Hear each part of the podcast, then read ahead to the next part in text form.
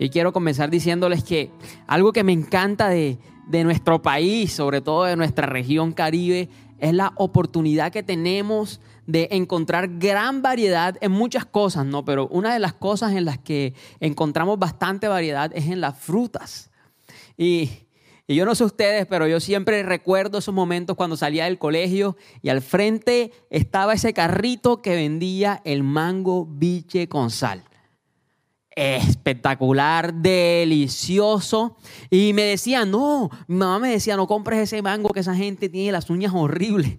Pero mire, yo no sé por qué yo me comía mi mango biche en la casa y no era lo mismo que cuando uno lo compraba ahí al frente del colegio. Yo no sé, el agüita con sal sabía más rico, parece que le echaban como vinagre, pero para mí era delicioso. Yo no le paraba bola si el tipo tenía las manos sucias o qué, pero yo me comía mi mango biche sagradamente a las 2 de la tarde cada vez que salía del colegio. Te invito a que por favor aquí en el chat de YouTube nos comentes cuál es esa fruta que a ti te encanta. Una mandarina, como media mañana, la manzana verde también es espectacular.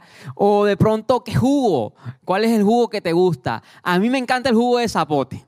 Me gusta ir por ahí eh, a, comer empanadas con jugo de zapote. Eso es una combinación increíble, ¿no? Empanadas con jugo de zapote. ¿Y cuál es ese jugo que a ti te gusta? De pronto es el jugo de mango.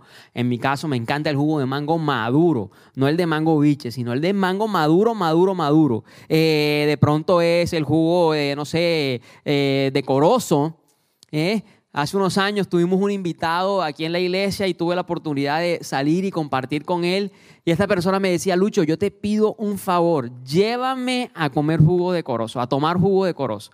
Y yo le dije, ve, ¿y en tu país no hay jugo de corozo? Y me dijo, no, yo solamente lo he encontrado aquí en Colombia y en la costa de Colombia. Entonces, si por favor hay un lugar, y yo, claro, te tengo el lugar, y lo llevé a tomar jugo de corozo y ese, ese muchacho estaba feliz estaba dichoso de probar el jugo de corozo y de volverlo a tomar. Entonces, ¿cuál es ese jugo preferido? Vamos a ver, corozo, níspero, eh, fresa con leche. El punto está en que al ver estas frutas, a veces no nos imaginamos de dónde nacen, cómo es ese proceso para que la fruta pueda existir. Y cuando analizamos de dónde nace una fruta, podemos encontrar que toda fruta nace desde una semilla. Es plantado un árbol que luego va a dar una flor, que luego va a dar resultado un fruto. Pero todo nace desde una semilla. Ahora, para yo poder obtener el fruto del mango, ¿qué semilla tendría que plantar?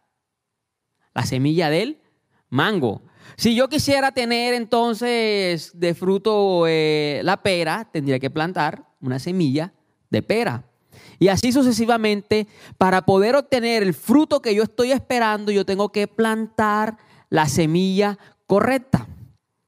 Y ahorita estuvo de moda aquí en la ciudad eh, ese, ese campo de girasoles y todo el mundo iba, se tomaba fotos y estaba todo el mundo feliz y dichoso tomándose fotos con los girasoles. Y la gente los dañaba y la gente los maltrataba y nunca pensaron en el proceso que es plantar una semilla y esperar a que esa semilla dé una cosecha de girasoles. Y la gente era inconsciente de eso y dañaba eh, a los girasoles. Sí, pero para poder obtener girasoles tuvieron que plantar la semilla correcta, que es la semilla de girasol, y luego esperar a que esto diera una cosecha. Por eso este mensaje de hoy lo hemos titulado La semilla correcta. Muchas veces en nuestra vida estamos preguntándonos el por qué pasamos o vivimos ciertas cosas. A veces yo me preguntaba, ¿por qué a veces me cuesta caerle bien a la gente y tenía ese problema, a pesar de que yo era una persona que, que no tenía problemas con nadie, me costaba mucho caerle bien a la gente y la gente decía, no, es como grosero, es como antipático, es como orgulloso. Y yo decía, ¿qué pasa? O de pronto tú en este momento estás diciendo, ¿por qué es que cuando más necesito ayuda nadie me está tendiendo la mano? ¿O qué es lo que me está pasando con esta situación difícil que estoy viviendo? Muchas de las cosas, ojo, muchas, pero no todas, algunas cosas van a venir por otras razones, pero hoy, hoy específicamente te quiero hablar de esas cosas que vienen a nuestra vida porque hemos plantado semillas incorrectas en el momento en que debimos plantar semillas correctas. Y Gálatas 6, 9 nos dice, así que no nos cansamos de hacer el bien a su debido tiempo, cosecharemos numerosas bendiciones si no nos damos por vencido. No nos tenemos que cansar de hacer el bien para que en un futuro podamos cosechar cosas buenas y muchas bendiciones en nuestra vida. Pero para poder cosechar cosas buenas, yo tengo que sembrar cosas buenas. Pero entonces, ¿qué pasa cuando a lo largo de mi vida yo en vez de sembrar cosas buenas he sembrado cosas que no son tan buenas? Entonces, obviamente, yo voy a cosechar el producto de esa semilla que sembré. Si yo sembré cosas malas, es muy probable que en un futuro o en algún momento de mi vida yo reciba la cosecha de eso que sembré. Y el propósito de Dios es que podamos sembrar cosas buenas para poder tener bendiciones. Y mire, esto es una ley espiritual, es un principio espiritual. Así como el principio del diezmo, así como el principio de la, de la última cena de, de Jesús, es, es este, este principio que es el principio de la siembra y la cosecha, es un principio que se va a cumplir en nuestra vida. Es un principio que si nosotros lo aplicamos vamos a poder ver cómo vamos a cosechar cosas buenas, pero si sembramos cosas malas, también vamos a poder ver cómo vamos a cosechar cosas que no son tan buenas. Sí, porque recuerde, si yo siembro mango, ¿qué voy a tener? Pues mango. Si yo siembro eh, pera, voy a tener pera. Si yo siembro lo bueno, voy a cosechar lo bueno. Pero si yo siembro lo malo, voy a cosechar lo malo. Y hoy quisiera hablarte de algunas semillas incorrectas ¿Cuáles son esas semillas que no debemos eh, sembrar porque van a traer una mala cosecha a nuestra vida? Y la primera semilla que debemos evitar sembrar es el egoísmo. Y el egoísmo, según el diccionario, es la actitud de quien manifiesta un excesivo amor por sí mismo y que solamente se ocupa de aquello que es para su propio interés y beneficio. Cuando hay egoísmo en nuestro corazón, siempre buscamos las cosas con un interés de beneficio propio. No hago nada si no recibo algo a cambio. No ayudo a nadie si no recibo algo a cambio. Cuando somos egoístas no nos gusta prestar, no nos gusta servir, no nos gusta ayudar, no nos gusta dar. Entonces de pronto tú trabajas en una empresa y hay una persona o quizá tú eres la persona que solamente se centra en su trabajo. No, yo voy a, la empresa a hacer mi trabajo y no tengo que ver con nadie más. Y si alguien me pide ayuda, pues no lo ayudo porque yo no pido ayuda. Y si yo no pido ayuda, pues tampoco ayudo a nadie. Eso es una actitud egoísta. Oh, no, no, no. Es que a mí me interesa es que mi área de mi empresa salga adelante.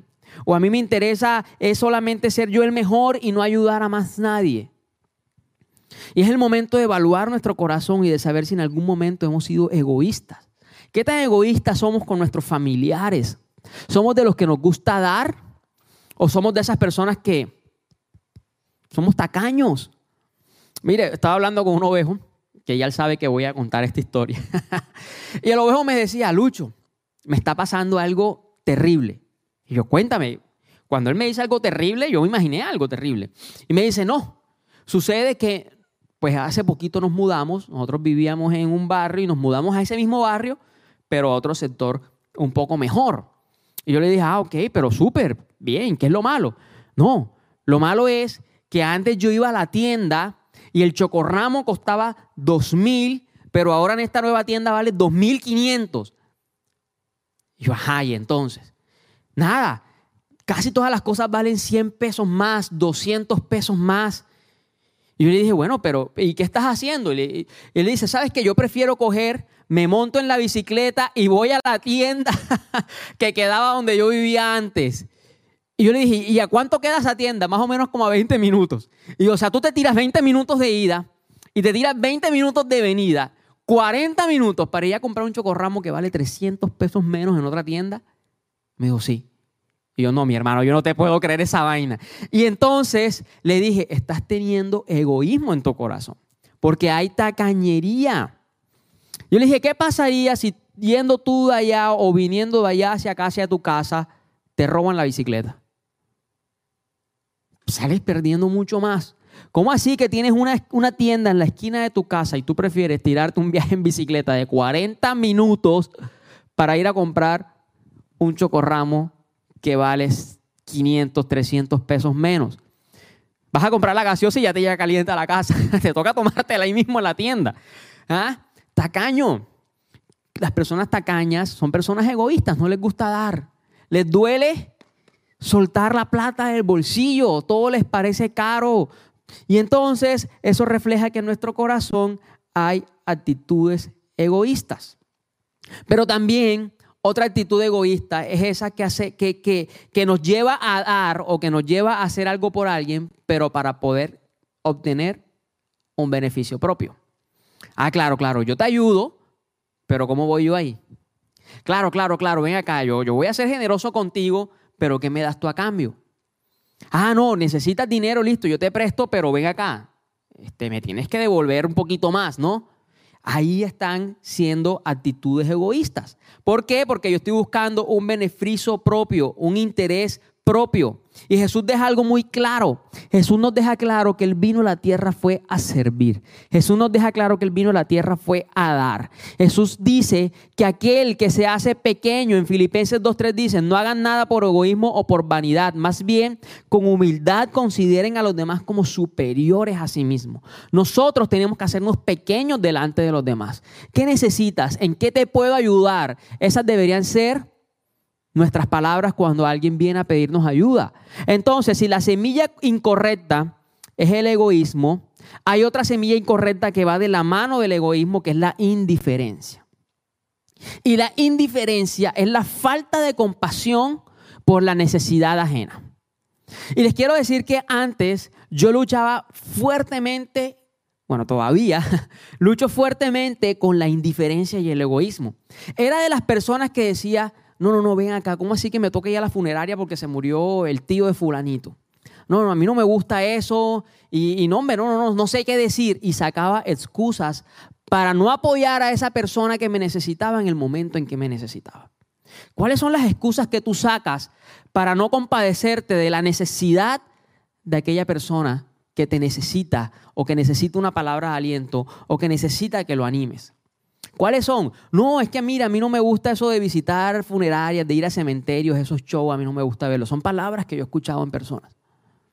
Y a mí me tocó vivir una experiencia de, de perder un familiar para poder entender que las personas son las que a veces nos ayudan o son los son, es, es, es, lo que Dios usa, el instrumento que Dios usa para podernos levantar el aliento en ese momento de dificultad. Y y me di cuenta que muchos de mis amigos cuando mi papá murió me apoyaron, pero otros no. Y obviamente eso fue una cosecha de lo que yo sembré, porque yo tampoco los apoyé en el momento en que ellos me necesitaron. Entonces, tenía falta de compasión en mi corazón y era indiferente al dolor ajeno. ¿Qué tan indiferente eres tú a la necesidad que está pasando esa persona que tú sabes que necesita ayuda y que tú sabes que tú lo puedes ayudar, pero no haces nada? El vecino está pasando por situación de escasez y necesita que por lo menos le des una libra de arroz. Lo sabes, pudiéndolo hacer no lo haces. Eso es indiferencia. Eso es indiferencia. Y créanme, todos nosotros a veces luchamos con esto. Entonces, si la semilla incorrecta es el egoísmo y la indiferencia, la semilla correcta es la generosidad y la compasión. Proverbios 11:25 dice, el que es generoso prospera, el que reanima será reanimado. Si tú siembras ánimo en esas personas que necesitan ayuda en este momento, en algún momento cuando tú necesites de ese aliento, ellos te lo van a dar.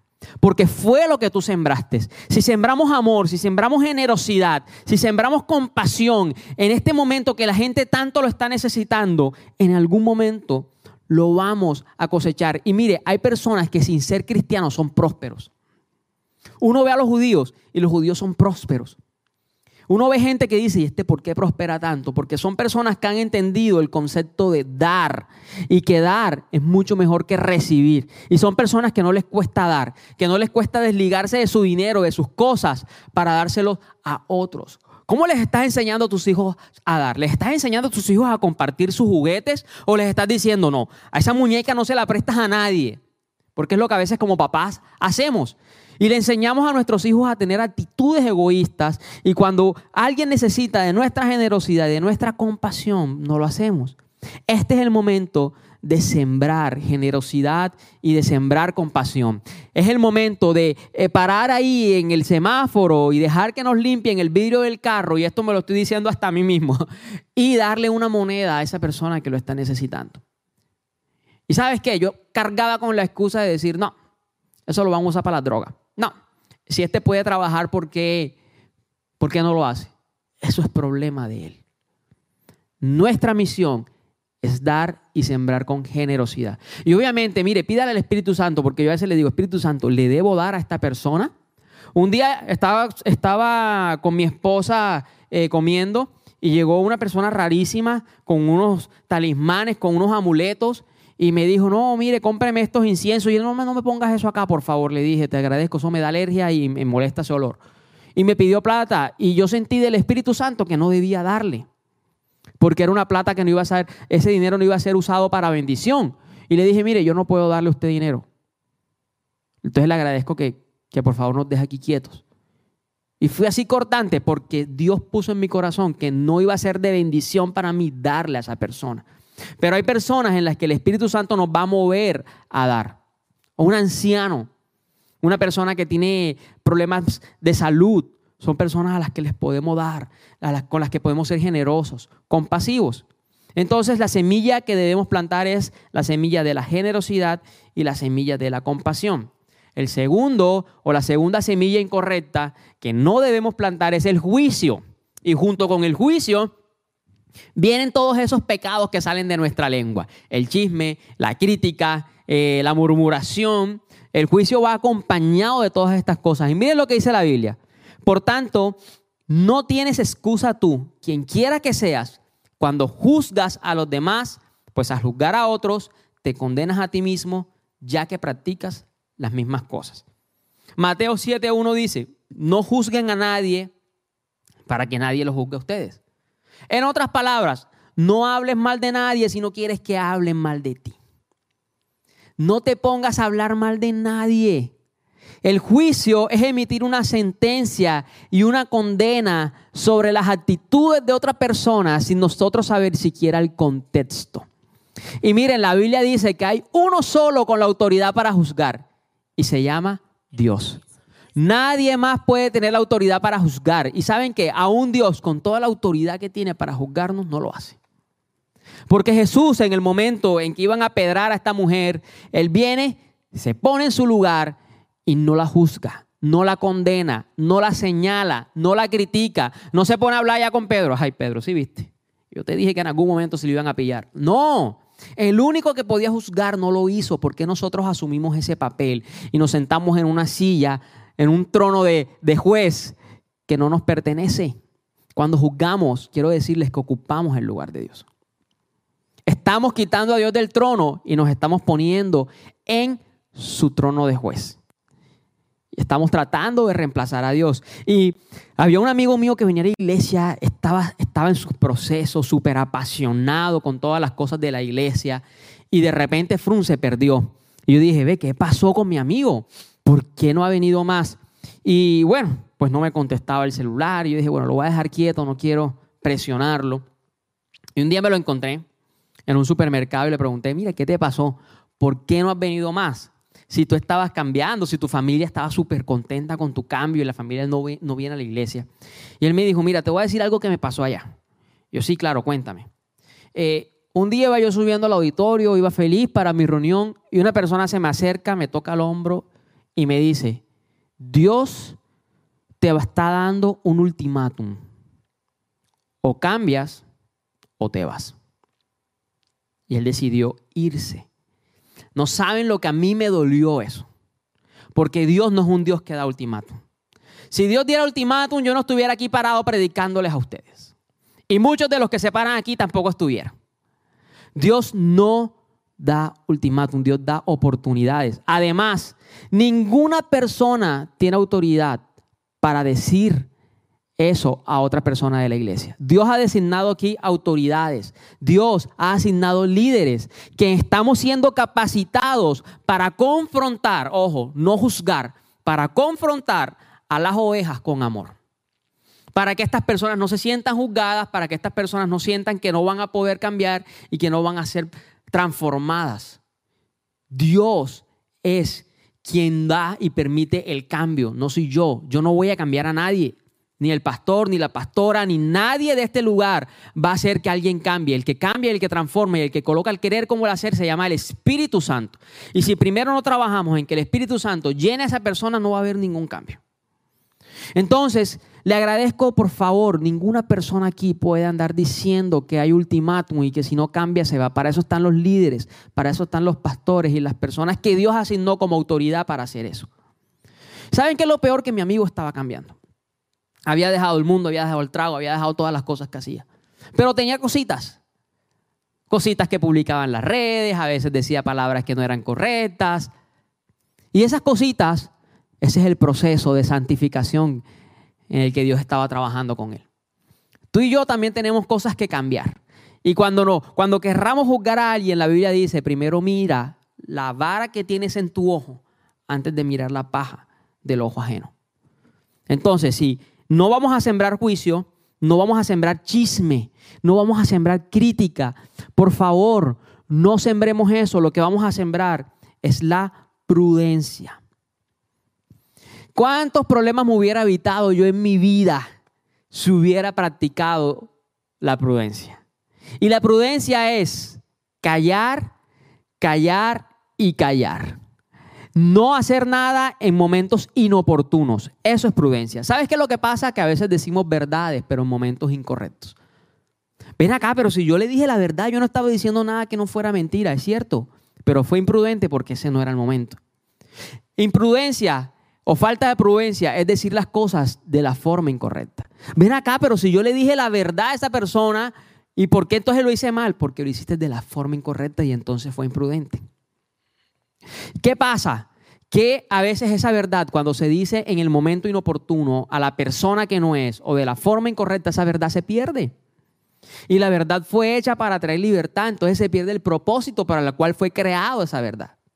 Dice la Biblia en Proverbios 14:8, los prudentes saben a dónde van. En cambio, los necios se engañan a sí mismos.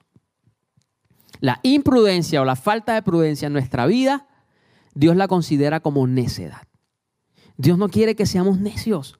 Dios quiere personas sabias que sepan cómo, cuándo y a quién decirle las cosas. Vea, si usted se enteró de algo, calle. Si le dijeron algo de alguien, cállese. Si escuchó por los pasillos algo de alguien, cállese. No ande preguntando por qué fulano, fulana se fue de la iglesia. No lo haga. Ay, yo creo que fulano se fue porque en la iglesia lo trataron mal. Y vamos a ver que fulano se fue a vivir a otra ciudad, a otro país. Y usted no sabe ni por qué y comienza a crear a través de su lengua, con juicio y con chisme, mentiras y cosas que no son. Y comenzamos a hablar cosas que no son de las personas porque no somos prudentes. Hay que pedirle al Espíritu Santo que nos, que nos, que nos mueva cuando estemos a punto de hablar y de decir algo que no es lo correcto. Entonces, ¿controlas tú tu lengua o la lengua te controla a ti? Dígale ahí al que tenga al lado. Y si no tiene a nadie, pues dígaselo usted mismo. ¿Qué es lo que te controla? ¿Tu lengua o tú la controlas a ella?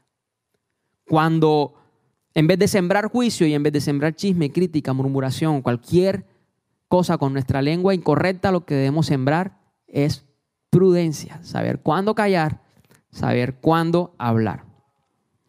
Y por último, la última semilla incorrecta, y aunque hay muchas, hoy quiero hablarte solo de tres. La semilla incorrecta de la deshonra. Y mire, si hay algo que Dios desea en su corazón, es que nosotros seamos personas que sepamos honrar. Y nosotros debemos saber honrar a nuestras autoridades, a nuestros padres. Padres deben honrar a sus hijos, hijos deben honrar a sus padres, debemos honrar a nuestros pastores, a nuestros líderes. Pero muchas veces, en vez de sembrar honra en estas personas, sembramos deshonra. La deshonra viene ligada muchas veces del orgullo, ¿no? De decir, yo por qué tengo que honrar a este. Y yo por qué tengo que honrar a esta persona. Y yo por qué tengo que honrar a este que me dejó. Y yo por qué tengo que honrar a esa mamá que me abandonó. Y mire, un día yo estaba orando y le estaba diciendo, Señor, yo quiero que tú, cuando estaba empezando los caminos de Jesús, ¿no? Yo, yo, le decía, Señor, yo quiero que tú me des una palabra. Porque yo escuchaba a todos los líderes de la iglesia decir, no, es que Dios me dio una palabra y Dios me habló en una palabra. Y yo decía, Señor, yo quiero que tú me des una palabra a mí, que yo pueda decir, Dios me dio una palabra. Y esa noche dormí, eso fue una noche, me dormí y soñé que una mano escribía una palabra en el aire. Y era una luz brillante. Y esa luz escribía una palabra en el aire. Y la palabra que escribía era Efesios 6, 2, 3. Me levanté inmediatamente, eran como las 4 de la mañana. Corrí, abrí la Biblia y, oh sorpresa, la palabra que me encontré. Honra, Efesios 6, 2, 3. Honra a tu padre y a tu madre es el primer mandamiento que contiene una promesa. Si honras a tu padre y a tu madre, te irá bien y tendrás una larga vida en la tierra. Y yo decía, espérate Diosito, calma tu momento. A ver, yo esperaba una palabra de promesa, ¿no? Que tú me dijeras cuál iba a ser mi propósito, las cosas buenas que han de venir para mí. Pero me estás dando una palabra donde me estás mandando a honrar a mi papá y a mi mamá. Y yo sé para dónde iba esto. Porque mi papá se fue de casa cuando yo era muy pequeño. Y yo decía, Dios, ¿cómo tú quieres que yo honre a alguien que no vivió conmigo? Con el que yo no tengo una muy buena relación. ¿Por qué tengo que honrarlo? Y fue cuando Dios me dijo, el mandamiento dice, honra a tu padre y a tu madre, pero sin ninguna condición. Aquí no dice, honra a tu padre y a tu madre si vivieron contigo toda la vida. Honra a tu padre y a tu madre si fueron buenos papás. Y es aquí donde entiendo que la honra no mira los errores de la persona a la que yo voy a honrar. No, no, ¿cómo voy a honrar a este jefe que le trata mal a todos sus empleados? La Biblia no dice eso. Hay que honrarlo sin importar cuáles son sus errores. De eso se trata la honra. Porque en vez de sembrar deshonra, yo tengo que sembrar honra. Honra. Y mire, el resultado de la honra son bendiciones y larga vida en la tierra. Hijos, honren a sus padres. Mi mamá siempre me enseñó algo. Me decía, cuando tú comiences a ganar tu propio sueldo, tú vas a comenzar a aportar en la casa. Y eso es una forma de honrar a nuestros padres. Lucho, pero si lo que yo me gano son 200 mil, pues paga el recibo del gas que son 5 mil, 6 mil, 10 mil pesos. Pero aporta algo en la casa que no haya hijos aquí trabajando y que no sean capaces de dar ni siquiera un mercado, una libra de arroz en la casa, porque eso es falta de honra. Tenemos que honrar a nuestros amigos, a nuestras autoridades. Cuando tú quieres hacer algo, cuando vas a tomar una decisión, eres de los, que se la comparte a tus amigos, a tu esposa, a tu esposo, o eres el que toma decisiones solo. Porque falta de honra es no preguntar, falta de honra es no pedir, no pedir la opinión de aquellos que nos rodean. Mire, yo voy a cambiar de carro, yo le pregunto, pastor, ¿usted qué opina? Mami, ¿tú qué opinas? A mis hermanas, ¿tú qué opinas? A mi esposa, ¿tú qué opinas? A mi suegro, ¿tú qué opinas? Porque esa es una manera de honrarlos. ¿Cómo así que voy a tomar una decisión y es que no, yo no tengo que pedir permiso a nadie? No vas a pedir permiso. Vas a compartirle tu decisión porque es una forma de honrar a esa persona. No se trata de pedir permiso. Se trata de pedir un consejo y eso es honra porque tú estás honrando la sabiduría y la experiencia que esa persona tiene que de pronto a ti te falta. Entonces, en vez de sembrar la semilla de la deshonra, tenemos que sembrar la semilla de la honra. Y hay promesa, lo que vamos a cosechar es que vamos a ser honrados. Mire, y les digo esto porque hoy una persona muy cercana está pasando por una situación muy difícil. Era una persona que a su mamá la trataba muy mal no respetaba a su mamá, no la honraba, la agredía verbalmente, creo que hasta físicamente. La agredía. Y hoy, como dice mi mamá, un día eres hijo, pero te convertirás en padre. Esa persona hoy es madre. Y su hijo la trata mal, no la honra, la agrede física y verbalmente, al punto de sacarla de la casa y dejarla ahí a la intemperie una noche entera. ¿Se pueden imaginar? Hoy está cosechando lo que ella sembró con su madre. Sembró deshonra y ahora su hijo no la honra y la trata peor de lo que ella trató a su mamá. Y eso es lo que Dios quiere evitarnos hoy.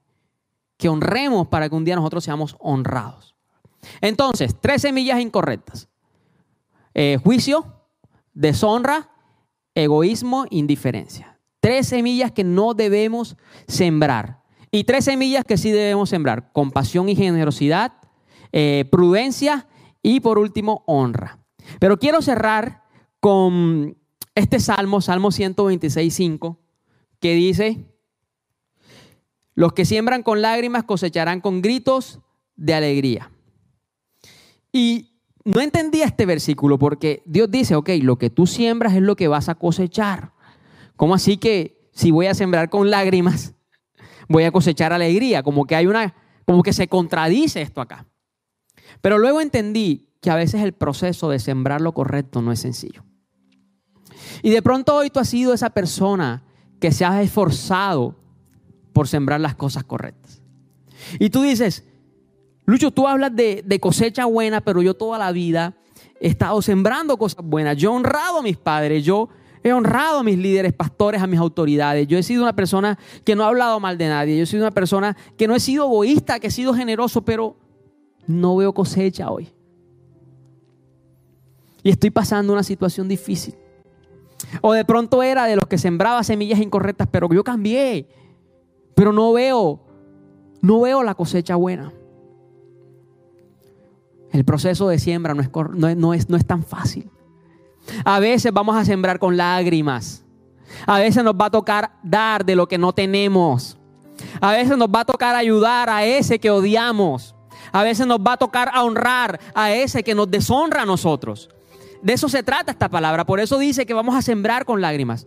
Pero dice la Biblia que en algún momento vamos a recibir esa cosecha que es una cosecha abundante, una cosecha de victoria, una cosecha de bendición. No te canses de sembrar lo bueno, porque Dios promete que un día Él te devolverá. No será la gente, será Él. Te devolverá todo lo bueno que tú has sembrado. Y si no ves la cosecha, Dios te dice hoy, pronto va a llegar. Espera y mientras esperas sigue sembrando.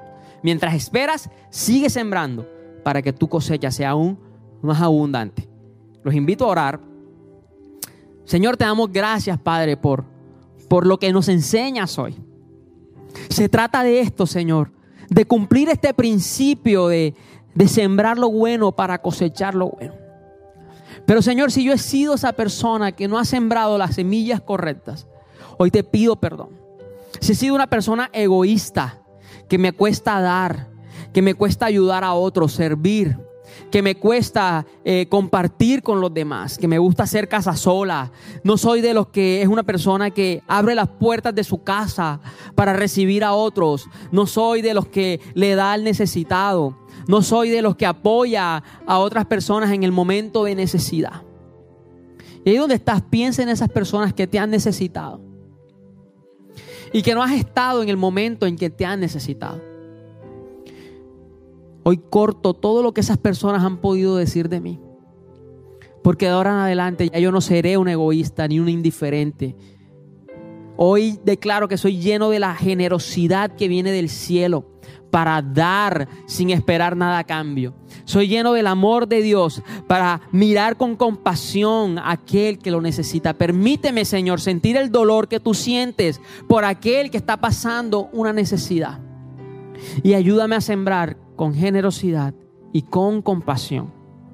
Padre, hoy te pido perdón si has sido una persona que ha sembrado juicio, crítica, chisme, murmuración. Enséñame, Dios, a ser prudente y a callar a no andar comentando todo lo que escucho. Es más, enséñame a ser de aquellos que corta el chisme de inmediato. Enséñame a no juzgar, sino a mirar con los ojos de la gracia, como tú lo haces. Señor, si yo soy una persona que todo el tiempo está señalando y diciendo, tienes que cambiar, tienes que cambiar, enséñame a mirar primero, primero qué es lo que yo tengo que cambiar y qué es lo que yo estoy haciendo mal. Que yo no me siente en el trono que a ti te pertenece, porque el único que es juez eres tú, Jesús. Que yo pueda aprender cuál es la diferencia entre confrontar y entre juzgar. Porque la confrontación siempre se hace con amor y siempre permite acompañar a la persona a la que yo confronte. Que no se trate de decirle a alguien tienes que cambiar y dejarla ahí. Que se trate de decirle yo te voy a ayudar en tu proceso de cambio. Enséñame, Señor Enséñame a ser una persona que yo mire con ojos de gracia, que no mire lo que es hoy el otro, sino que mire lo que va a ser esa persona en ti, así como tú lo viste en mí. Y por último, Enséñame a ser una persona que honre. Y sabes, aquí Dios me pone que hay muchas personas que les ha costado honrar a sus padres, a sus hijos, a sus esposos, esposas. Pero sobre todo hay muchas personas que les ha costado honrar a Dios. Que han sido egoístas con Dios. Que les ha costado sembrar en la iglesia. Sembrar los diezmos Toda mentira que el enemigo ha puesto sobre los diezmos, sobre las ofrendas, se cae. Que yo hoy aprenda, Señor, que eso es una semilla que estoy sembrando en tu casa y que de seguro va a venir una cosecha sobreabundante. Enséñame a honrar a mis líderes, a mis pastores, a mis amigos, a mis padres. Enséñame a honrar a mis compañeros de trabajo. Enséñame a honrar a mis hijos. Enséñame a honrar a todas las personas que tú dices que honres, Señor que yo siembre honra para que un día yo pueda recoger honra. Y si hoy me está costando todo esto, Padre, si he sido de los que he sembrado fielmente y no veo la cosecha, no veo el fruto, enséñame a esperar. Pero que nunca me canse de sembrar lo bueno. Y vamos, dígale ahí al Señor, ponga su mano en el pecho y dile, Señor, que nunca me canse de sembrar lo bueno. Hoy mi corazón está abierto porque la única forma de entender que tengo que sembrar con amor es ser lleno de tu espíritu. Y yo creo que hoy todo en mi ser se mueve por tu amor, Señor. Hoy tú eres quien me cautiva, hoy tú eres quien me motiva a seguirlo haciendo. Y te adoramos.